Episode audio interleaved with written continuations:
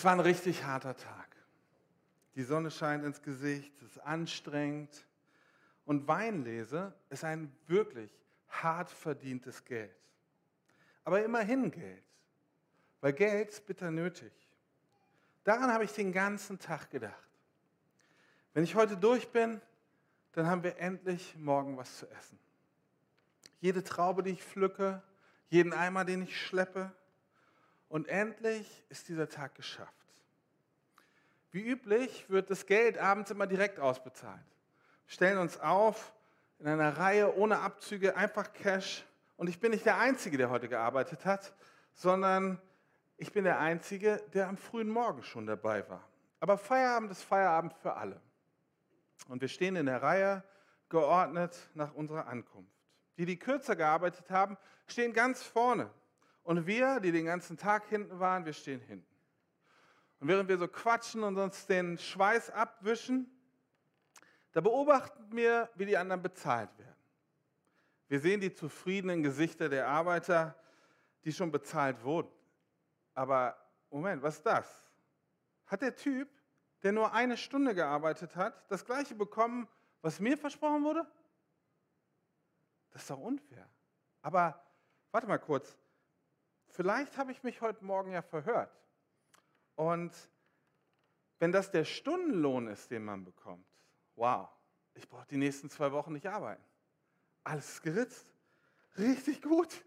Meine Vorfreude ist groß. Aber beim weiteren Beobachten sehe ich, alle bekommen das Gleiche. Die Jungs, die sechs, acht Stunden gebuckelt haben, kriegen das Gleiche. Und jetzt ich.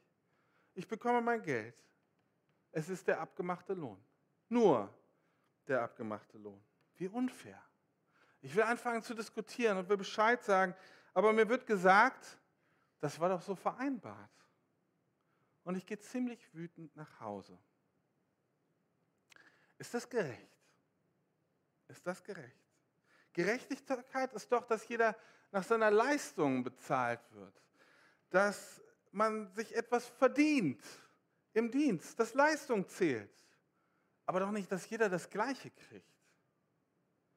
Jesus erzählt diese Geschichte und vielleicht haben ein oder andere von euch die schon gehört. Und erstmal könnte man ja meinen, sie trägt so einen Titel wie der ungerechte Weinbauer oder der Schleifer oder so ähnlich oder wie auch immer. Aber Jesus sagt der Menge, das, was da passiert ist, die Geschichte, die ich euch erzählt habe, das ist gerecht. Also was kann Jesus damit meinen? Was, worum geht es ihm, wenn er so eine Geschichte, so ein Gleichnis erzählt, wo er mehr Fragen aufwirft, als Antworten gibt? Einen gerechten Arbeitslohn, also gleiches Geld für mehr Arbeit, das kann es nicht sein, was er meint. Das macht ja überhaupt keinen Sinn. Er macht also einen Vergleich. Er fordert uns heraus zu einem Transfer. Er muss etwas meinen, was nicht mit Leistung zu tun hat, sondern mit was anderem zu tun haben muss. Und wir werden feststellen, es geht um Glaubensgerechtigkeit. Und das ist eine neue Gerechtigkeit, die Gott uns schenkt. Eine Gerechtigkeit, die für alle gilt, ohne jeden Unterschied. Und darüber möchte ich heute mit euch sprechen. Und wir befinden uns in unserer Galater-Reihe. Und für die Gemeinde dort war diese Frage nach Gerechtigkeit zentral. Und vor allem, wie man Gerechtigkeit erreicht. Wie bekomme ich denn das von Gott? Wie kann ich vor Gott überhaupt bestehen? Und ich möchte jetzt Tim zu mir nach vorne bitten. Und äh, du wirst uns den Text für heute lesen. Und ich möchte euch einladen, mal darauf zu achten, was für Hinweise Paulus schon den Galatern gibt, wie sie Gerechtigkeit erreichen können. Danke, Tim. Ja, ich lese aus Galater 3, äh, die Verse 1 bis 5 und 11 bis 13. O ihr unverständigen Galater! Wer hat euch so durcheinander gebracht? Ihr habt doch so klar erkannt, was der Tod von Christus für uns bedeutet, als ich euch Jesus Christus, den Gekreuzigten, vor Augen malte. Sagt mir, habt ihr den Heiligen Geist etwa durch das Befolgen des Gesetzes empfangen? Natürlich nicht. Der Heilige Geist kam auf euch herab, nachdem ihr die Botschaft von Christus gehört und ihr geglaubt habt. Versteht ihr das denn wirklich nicht? Ihr habt begonnen, ein Leben mit dem Heiligen Geist zu führen. Warum wollt ihr jetzt auf einmal versuchen, es aus eigener Kraft zu schaffen? Ihr habt so viel durch die gute Botschaft erfahren. Sollte das etwa vergeblich gewesen sein? Wollt ihr das alles jetzt wegwerfen? Ich frage euch noch einmal. Schenkt Gott euch den Heiligen Geist und wirkt Wunder unter euch, weil ihr das Gesetz Moses befolgt? Oder tut er es, weil ihr die Botschaft glaubt, die ihr über Christus gehört habt. Deshalb ist klar, dass niemand je durch das Gesetz vor Gott gerecht gesprochen wird. Denn die Schrift sagt, durch den Glauben hat ein Gerechter Leben. Dagegen sagt die Schrift über den Weg des Gesetzes, wenn du durch das Gesetz Leben finden willst, musst du alle Gebote des Gesetzes erfüllen. Doch Christus hat uns vom Fluch des Gesetzes gerettet. Am Kreuz nahm er den Fluch auf sich. In der Schrift heißt es, verflucht ist jeder, der an einem Holz hängt. Vielen Dank, Tim. Wahrscheinlich ist dir aufgefallen bei diesem Text, wie oft so dieser Ausdruck kommt, es geht um das Befolgen des Gesetzes. Und wie Paulus das in einen krassen Kontrast zu dieser neuen Gerechtigkeit im Glauben an Jesus setzt. Und tatsächlich war dieser Gedanke zu dieser Zeit dort total vorherrschend und richtig, dass man durch Werke und Opfer und Leistung es schaffen kann, vor Gott anerkannt zu werden. Und das war damals total üblich, sich da zu geben. Und das möchte ich einmal mit euch ein kleines bisschen genauer anschauen. Wie sah die Gerechtigkeit im Alten Testament überhaupt aus? Was ist Rettung und wie wurde Rettung vor Jesus überhaupt gedacht? Die Menschen in der Provinz Galatien waren nicht alles Juden. Dort waren einige Juden, also einige, die aus, diesem, aus dem Glauben herauskamen, aber es kamen viele Religionen auch zusammen und letztlich haben sie, als sie Jesus angenommen haben, trafen sie in der Gemeinde aufeinander. Und das ist ja bis heute so geblieben, dass wenn wir uns hier so umschauen in der Gemeinde, wir kommen aus ganz unterschiedlichen Hintergründen, unterschiedlichen Prägungen, vielleicht christlich aufgewachsen, vielleicht gar nicht christlich aufgewachsen oder in einer, einer anderen Religion. Aber letztlich war für die Menschen dort klar, sie hatten alle den gleichen, irgendwie doch den gleichen Hintergrund, die gleiche Grundlinie, von der sie starteten. Für alle war klar, du kannst die diese Trennung zwischen Gott und Menschen nur mit Leistung überwinden. Du musst Gott irgendwie beweisen, dass du unbedingt bei ihm sein willst, dass du alles dafür tust, mit ihm Verbindung zu haben. Und je nach Richtung des Glaubens war es dann davon abhängig, wie die Götter oder wie Gott dich beobachtet, wie er das sieht, wie er dein Leben bewertet. Und du bist davon abhängig, ob er dir das anrechnet oder dir nicht anrechnet, ob er dich gerade beobachtet oder nicht beobachtet. Also letztlich war so dieser Grundgedanke, mach bloß keinen Fehler, sonst fängst du im besten Fall wieder von ganz von vorne an. Oder du hast sogar alles verspielt. Paulus trifft immer wieder, egal wo er hingeht, in den Gemeinden trifft er immer wieder auf genau dieses Mindset. Ja, zu sagen, ich muss was tun, ich muss irgendwas machen. Und manchmal bestätigt er die Leute sogar in einem Punkt. Er sagt nämlich, ja, ihr habt recht, es gibt eine Trennung zwischen Gott und den Menschen. Und diese Trennung ist unüberwindlich. In Römer 3, Vers 23, da sagt er, dass, dass kein Mensch vor Gott gerecht werden kann. Niemand. Aus eigener Kraft ist das nicht möglich. Also greift er damit etwas auf, was schon vor Jesus bekannt war und wo Leute bewusst wussten, oh, ich, ich werde daran scheitern, egal was passiert. Also muss etwas geschehen, damit Gott und Mensch Kontakt haben können, vielmehr, dass wir mit Gott in Kontakt treten können. Und im Alten Testament finden wir jetzt unglaublich viele Bestimmungen. Das ist das Gesetz, von dem Paulus hier schreibt. Wir finden, wie Opferrituale gestaltet werden müssen, wie sie ein zentraler Bestandteil des religiösen Lebens sind, wie Schuld gesühnt wird. Und was für uns jetzt, wenn wir das so hören, vielleicht so nach uralten Zeiten klingt, das ist tatsächlich immer noch aktuell ist sogar bei uns in der Gesellschaft aktuell. Natürlich haben wir, schlachten wir ja keine Rinder in irgendwelchen ritualen Gottesdiensten, aber für viele Leute gilt das immer noch, dass wir sagen, oh, wir haben was Schlechtes gemacht und ich fange an, mich dafür zu geißeln. Irgendwie, ich muss doch irgendwie dafür bezahlen, wenn ich jemand anders verletzt habe. So unter dem Motto, mein eigener Schmerz, mein Verzicht muss das doch irgendwie wieder gut machen. Und im Alten Testament finden wir super viele Bestimmungen, wie Verfehlungen vor Gott durch Opferrituale wieder gut gemacht werden müssen. Und diesen Begriff oder was dort passiert, nennt man Sühne. Du sühnst für etwas. Ja? Also es geht um einen, wenn für den Ausgleich, für unser Versagen ein Tier geschlachtet wird, dann heißt das Sühneopfer. Und in diesem Kontext ist das, was Jesus den Leuten sagt, mit dieser Geschichte, die ich am Anfang erzählt habe, ist ein krasser Sprengstoff. Die Leute checken überhaupt nicht. Das ist nicht zu begreifen. Ja? Das passt nicht ins Gottesbild, weil Jesus jetzt eine neue Gerechtigkeit von Gott verkündet. Viele von euch kennen die Geschichte vom verlorenen Sohn. Das ist auch so ein Beispiel, wo Jesus wieder voll reinkommt und die Leute sprengt. Das ist wieder so ein Anti-Beispiel für das, was die Leute eigentlich über Gott gedacht haben. Ganz kurz. Das ist ein wohlhabender Vater mit zwei Söhnen. Einer der beiden hat keinen Bock mehr. Der will endlich Freiheit haben. Er fordert sein Erbe und damit beleidigt er seinen Vater unglaublich krass. Er nimmt die Kohle und letztlich durch verschiedene Stationen verliert er alles, hat nichts mehr. Er kommt am tiefsten Punkt an. Und irgendwie wird ihm dort seine Schuld bewusst. Er schleicht sich zurück zum Vater und das Verrückte ist, der Vater erwartet ihn bereits. Nicht um ihn zu bestrafen, sondern um ihn wiederherzustellen, um ihn dann letztlich zu beschenken.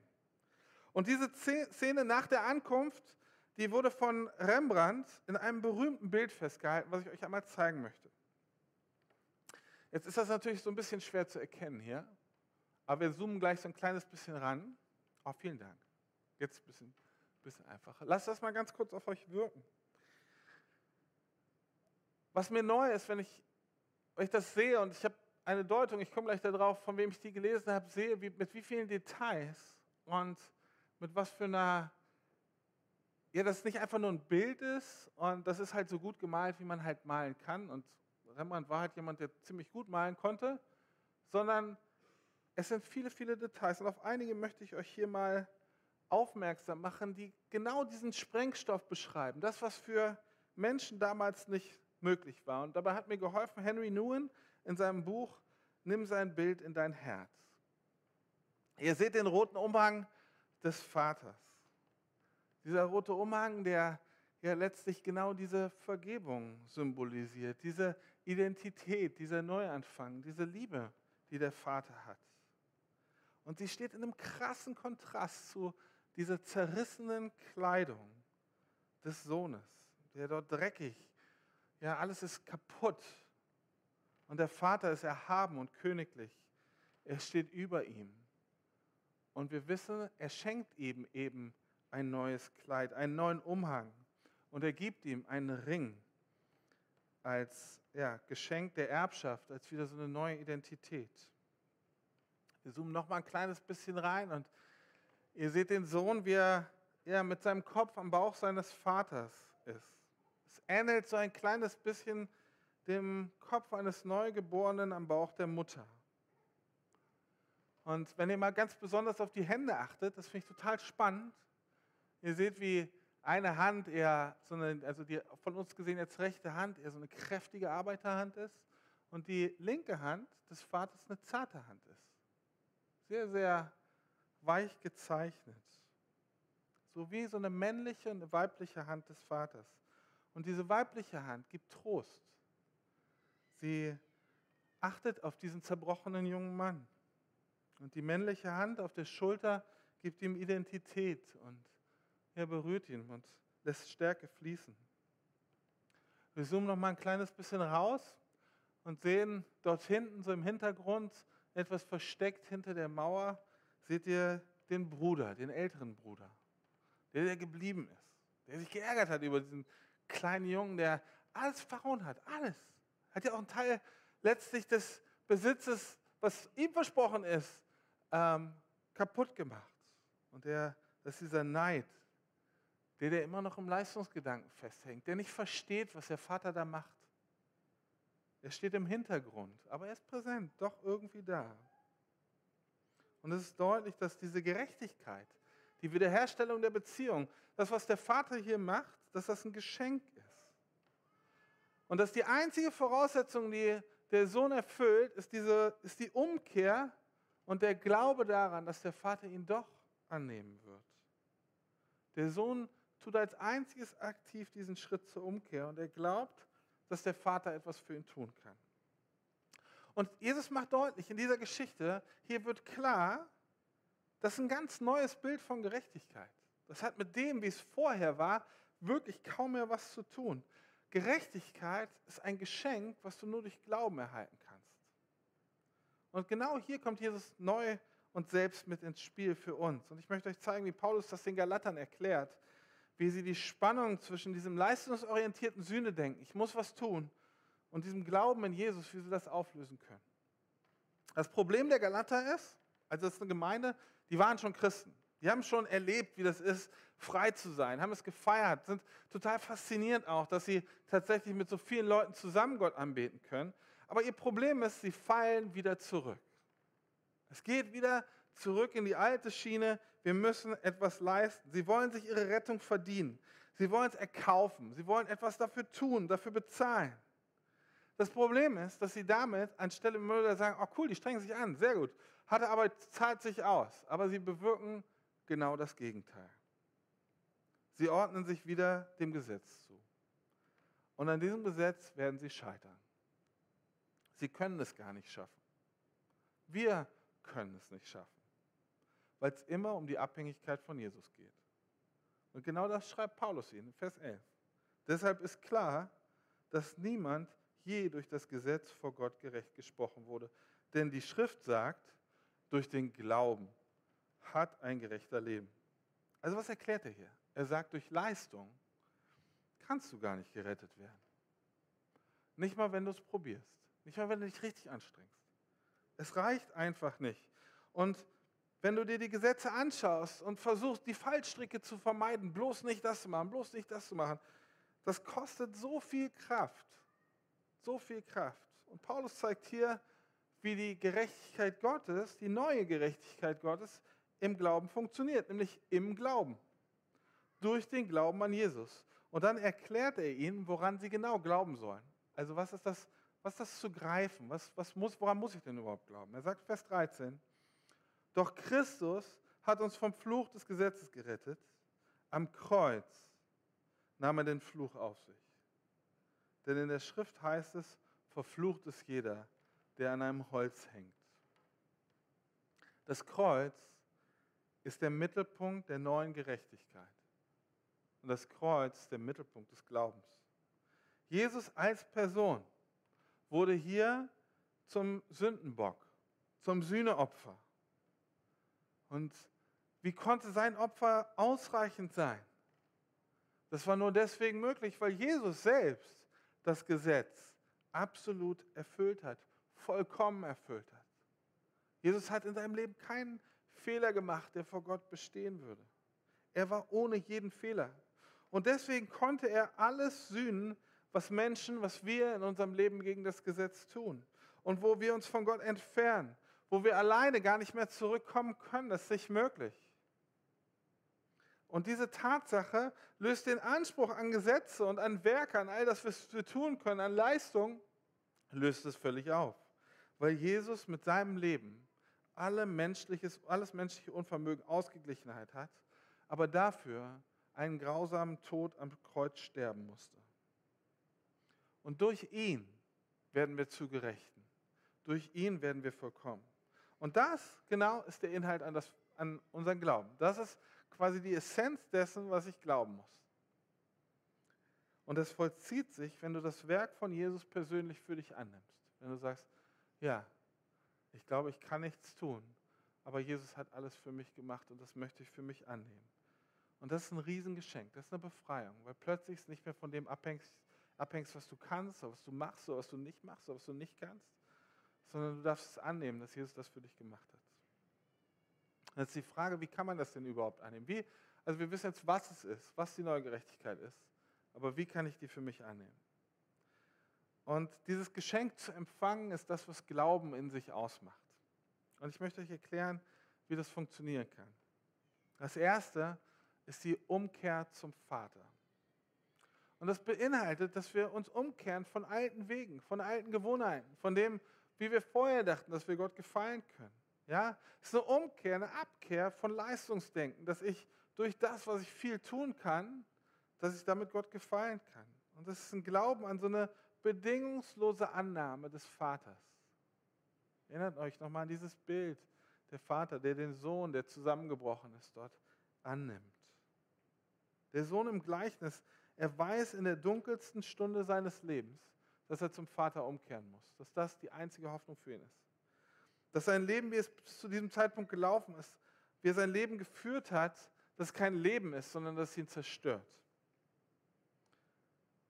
Vielleicht sagst du, oh, also an dem Punkt bin ich nicht, glücklicherweise bin ich an dem Punkt nicht. Ja? Aber vielleicht hörst du hier nicht hinein und sagst so, oh, krass, ich, da ist eine ganze Menge Zerbruch in mir. Und eine ganze Menge Prägung, wie ich glaube, dass ich Liebe bekommen kann für mich. Und ich kann dir nur sagen, es gibt so viel mehr beim Vater, was wir entdecken können. So ein Ruf, so eine Einladung zu sagen, komm zum Vater, dreh dich dahin, achte auf ihn, gib ihm diesen, diese Aufmerksamkeit.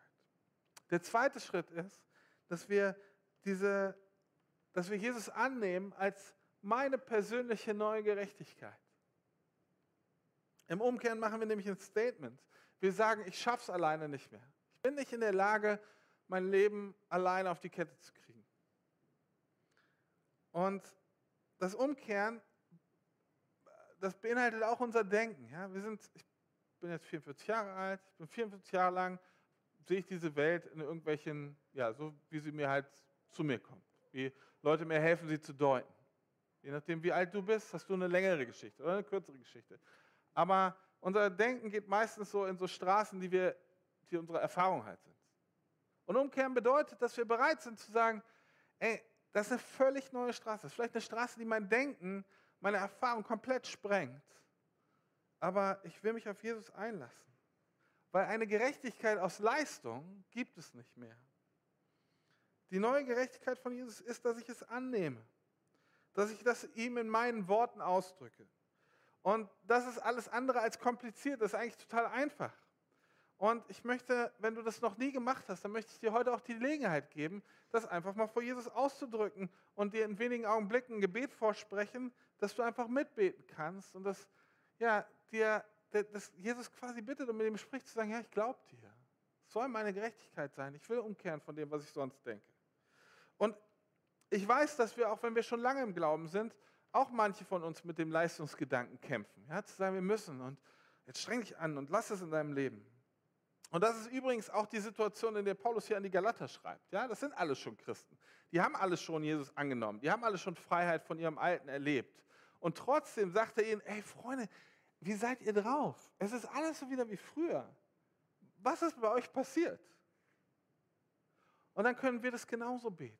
Wir können wieder einen Neuanfang machen und zu Jesus gehen und zu ihm umkehren und seine Gerechtigkeit für uns wieder neu annehmen, für die wir nichts tun können, als zu glauben. Der dritte Schritt, wie wir diese Gerechtigkeit empfangen, diese neue Gerechtigkeit, ist die Erfüllung durch den Heiligen Geist in der Bestätigung unseres Glaubens. Wir bekommen an so vielen Stellen versichert von Gott, dass wenn wir uns zu ihm wenden, er uns nicht mehr verlässt, auch wenn wir uns abwenden. Das ist sein Versprechen. Er sagt, ich liebe dich und ich höre nicht auf, dich zu lieben. Er beschenkt uns mit dem Heiligen Geist. Jesus sagt zu den Jüngern, ich werde euch nicht verlassen, bis, bis diese Welt zu Ende geht. Ich werde euch nicht verlassen. Er geht trotzdem, aber er weiß, der Heilige Geist kommt, sein Geist kommt, um in uns zu leben. Er lebt in dir und in mir. Und wenn wir auf ihn hören, dann hören wir, wie er uns immer wieder anfeuert. Du bist ein Kind Gottes. Du gehörst zu mir. Nichts kann mich von dir trennen ich liebe dich. Das ist das, was der Heilige Geist immer wieder sagt, wenn wir auf ihn achten, wenn wir hören und sagen, wie denkst du über mich, Gott? Was denkst du? Und du hörst, du bist mein Kind. Du gehörst zu mir. Nichts kann dich von mir trennen. Ich liebe dich.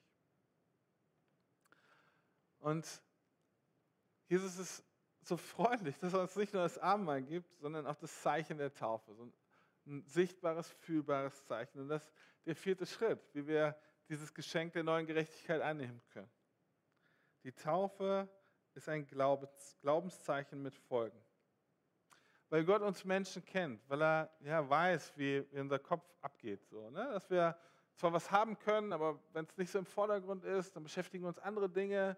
Wir fallen wieder zurück in alte Muster. Und weil er uns kennt, schenkt er uns sogar ein Zeichen. Etwas, was wir fühlen können, was wir anfühlen ja, was wir erleben können. Ja? Und das ist die Taufe. Er weiß, dass Zweifel zu unserem Leben gehört. Also, ich bin immer überrascht, so, wenn man sagt, oh nee, ich, also Zweifel ist, Zweifel ist, gehört zu unserem Leben dazu. Es, es ist nicht schön, aber es gehört dazu. Und gerade Zweifel an unserer Rettung. Ich weiß, dass viele Menschen mit ihrer Rettung kämpfen. So, komme ich wirklich da an? Reicht es, was ich habe? Weil wenn das so wertvoll ist, dieses Wissen um deine Rettung, Es ist doch klar, dass es angegriffen wird. Es ist doch klar, dass irgendjemand sagen will, Mensch, dich will ich mal zur Seite schubsen, ob du wirklich in den Himmel kommst. Ist doch Logo. Aber Jesus sagt, ich will, dass du sicher bist, dass dieser Kampf nicht mehr dein Kampf sein muss. Und dieses Zeichen, dass die neue Gerechtigkeit für dich gilt, ist die Taufe. Die Taufe rettet dich nicht. Also dieser Akt hier, und wenn ihr schon eine Weile hier seid, wisst ihr hier, ich stehe hier gerade auf so einem mittelgroßen Swimmingpool, in dem man untergetaucht wird im Rahmen eines Gottesdienstes, das ist die Taufe. Dieser Akt rettet dich nicht. Aber sie ist so, die Taufe ist wie ein Schild, was auf deine Heilsgewissheit hinzeigt. Ja? Weil du getauft bist, darfst du wissen, dass du in die Ewigkeit mit deinem himmlischen Vater verbringen wirst. Punkt. Das ist das Versprechen. Der Vater wartet schon auf dich. Du darfst dein Leben immer ganz neu leben. Du darfst umkehren, weil der Vater auf dich wartet. Und er legt dir die Hände auf. Er schenkt dir einen Ring, er schenkt dir Identität, wenn du die Identität vielleicht auf dem Weg verloren hast. Er schenkt dir sogar einen neuen Anfang. Und in wenigen Wochen, am 16. April, feiern wir wieder Taufe hier in der CGM. Und vielleicht ist das dein Schritt, wenn du noch nicht getauft bist, wenn du das noch nicht erlebt hast, ähm, dass du sagst, oh ja, das ist mein 16. April ist ein, ist ein guter Termin, um, damit ich diese neue Gerechtigkeit in mir drin festmachen kann. Die Taufe ist deswegen aber einmalig. Also wenn du schon mal getauft worden bist, brauchst du nicht nochmal getauft werden, weil die Taufe einmalig ist. Warum? Weil Gott diesen Schritt mit dir nie bereuen wird, auch wenn du dich wieder abwendest. Gott schenkt dir ein neues Leben und das neue Leben ist unzerstörbar in dir. Und deswegen müssen wir das nicht erneuern. Wir können füreinander beten, wir können gemeinsam umkehren, ja klar. Aber die Taufe ist das, was dir einmal das versichert und dann bist du da drin. Und Jesus lädt dich ein, das zu tun. Und jetzt möchte ich zum Abschluss dir die Gelegenheit geben, einfach dein Leben Jesus hinzuwenden. Und wenn du es zum ersten Mal machst, der Himmel freut sich schon auf dich. Der Vater ist damit ausgebreiteten Arm. Wenn du sagst, oh krass, ich merke einfach, wenn ich mein Leben so anschaue, ist eher so ein bisschen so die Situation der Galater. Ja? Also immer wieder, ähm, ich versuche es mir doch zu verdienen, ich versuche doch irgendwie was in so eine Richtung zu geben und ich scheitere daran, ich habe ein schlechtes Gewissen. Dann ich, ja, sagt Jesus, ey, komm doch zu mir. Und dass du zu ihm kommen willst, das kannst du gleich mit diesen Worten, die ich dir anbiete, ausdrücken. Und mit diesem Gebet wollen wir ausdrücken, zu sagen, ja, ich glaube an die Gerechtigkeit, die mir durch Jesus geschenkt wird. Und ich möchte sie heute zum ersten Mal oder ganz neu für mich annehmen. Und wenn es dein Wunsch ist, dann kannst du gleich gerne mitbeten im Stillen. Ja, Jesus kennt deine Gedanken, er kennt dein Herz. Du kannst es einfach ausbeten. Und ich möchte dich einfach einladen, danach mit jemandem darüber zu sprechen. Ja? Weil ich glaube, dass wir als Gemeinschaft hier da sind, um uns gegenseitig zu stärken füreinander da zu sein. Und so möchte ich jetzt beten und du sagst, das ist meins, dann bete gerne mit. Himmlischer Vater, ich möchte umkehren von meinen eigenen Wegen. Ich möchte umkehren von jedem Leistungsdenken. Lass mich deine Liebe und deine Annahme in meinem Herzen spüren ganz in der Tiefe. Lass mich erkennen, dass du meine Fehler nicht mehr anrechnest. Lass du mich heute wieder neu geboren werden. Kleide du mich neu in deine königlichen Gewänder. Gib du mir ja, einen Ring an meinen Finger. Diese Versicherung, dass ich zu dir gehöre. Jesus, ich glaube an dich und ich möchte deine Gerechtigkeit für mich annehmen. Du hast den Fluch für mich getragen, du hast alles überwunden und ich danke dir für dein Geschenk. Heiliger Geist, und ich bete, dass du mir versicherst, dass du mein Versagen siehst, aber dass du mir vergibst und mich dennoch bedingungslos als dein geliebtes Kind annimmst. Amen. Der Geist Gottes, er selbst bestätigt tief im Herzen, im Herzen, dass wir Gottes Kinder sind. Amen.